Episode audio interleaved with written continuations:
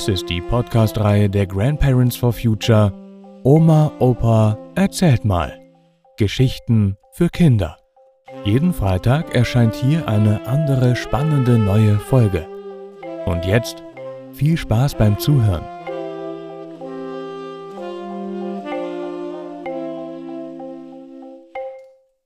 Herr Keuner und sein Bankkonto. Oder? Wer finanziert die fossilen Konzerne? Diese Geschichte mit ein paar Anleihen bei Bertolt Brecht und die Idee stammt von der aktiven Sarah. Herr Keuner lebt in einer Großstadt im Norden Deutschlands.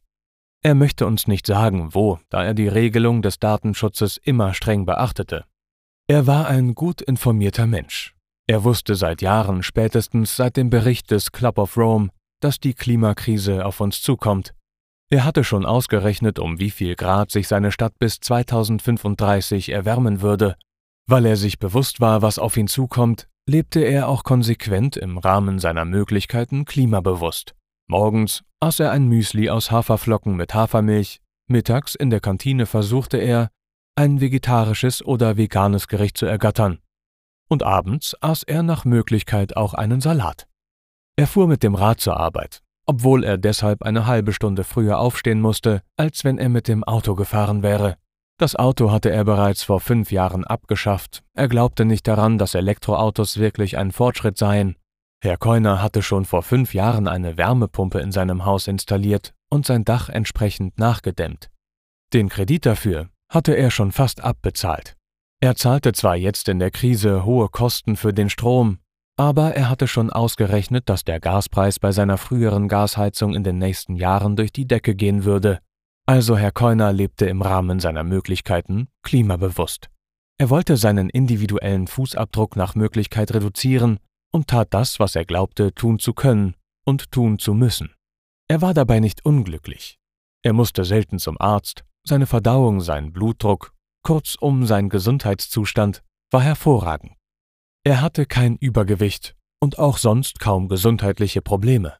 Ein bisschen ärgerte ihn der chronische Husten, aber das lag wohl auch an den Abgasen, den Autos und den Industrieabgasen in seiner Stadt. Herr Keuner war eigentlich mit sich zufrieden. Das, was er selbst gegen die Klimakrise tun konnte, hatte er getan. Eines Tages stieß Herr Keuner auf eine neue Veröffentlichung. Natürlich wusste er, dass die Europäische Union und die Bundesregierung keine Förderkredite mehr für fossile Energien, also für Kohle und Gas bereitstellten. Aber er las in diesem Artikel, dass seine Hausbank, bei der er seit Jahren Kunde war, weiterhin die Projekte der fossilen Industrie finanzierte. Also seine Hausbank hatte in der Vergangenheit die Braunkohleförderung, die Verbrennung von Braunkohle in Braunkohlekraftwerken und jetzt die Verbrennung von fossilem Erdgas oder sogar das Fracking LNG in den Gaskraftwerken finanziert. Herr Keuner war entsetzt. Er wurde richtig wütend. Da Herr Keuner gut informiert war, wusste er, dass in Deutschland die KfW, Kreditanstalt für Wiederaufbau, keine fossilen Energien mehr finanzierte. Er schaute sich genau die Modellrechnung im Internet an.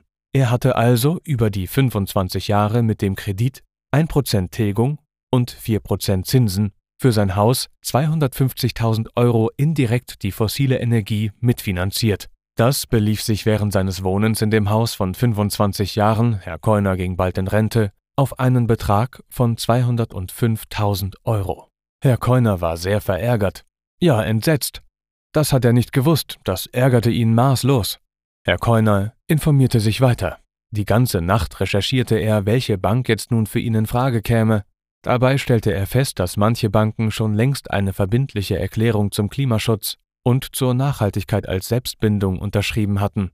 Bei der Bank Y in seiner Stadt war das auch so. Obwohl er den Bankmitarbeiter bei seiner Hausbank kannte und duzte, Hallo Hans, ging Herr Keuner am nächsten Tag zur Bank und kündigte sein Konto und löste seinen Kredit ab.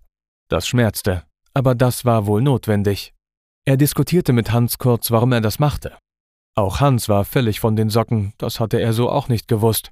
Betroffen und ratlos schauten sie sich an. Also die Lehre aus der Geschichte. Auch wenn du selbst glaubst, klimabewusst zu leben, kann es sein, dass du über deine Hausbank über Jahre die fossilen Energien, Kohle und Gas mitfinanziert hast. Und das nicht nur über den Kredit, sondern auch jahrelang tagtäglich über deine Kontobewegungen. Und, und, und. Da kommt doch so richtig Freude oder auch Wut auf. Also überprüft doch selbst einmal eure Bank. Auch wenn ihr nur ein Taschengeldkonto habt, lohnt es sich vielleicht doch darauf zu achten, dass es bei einer Bank ist, die eine Selbstverpflichtung zum Klimaschutz unterschrieben hat. Und die Moral aus der Geschichte. Es ist nicht so einfach, wirklich im vollen Umfang klimagerecht in dieser Welt zu leben. Oder wie das der große Frankfurter Philosoph Theodor Wiesengrund Adorno sagte, es gibt kein richtiges Leben im Falschen. Aber das, was du wirklich für den Klimaschutz in deinem Leben tun kannst, das mach bitte. Auch wenn du in einer Gesellschaft mit einer Wirtschaftsordnung lebst, die die Klimakrise weiter befeuert, überprüfe deine nette Hausbank und wechsle dann, wenn nötig, deine Bank.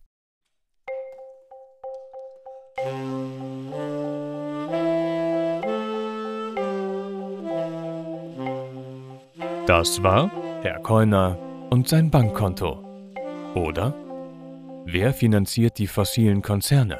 Gelesen von Matthias Wieck. Vielen Dank fürs Zuhören und bis nächsten Freitag.